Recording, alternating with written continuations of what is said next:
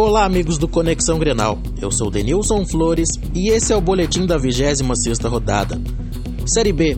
Com pouco futebol e na base da vontade, o Inter venceu o América Mineiro por 2 a 1. Edenilson e Nico Lopes marcaram para os donos da casa. Luan guardou para os visitantes.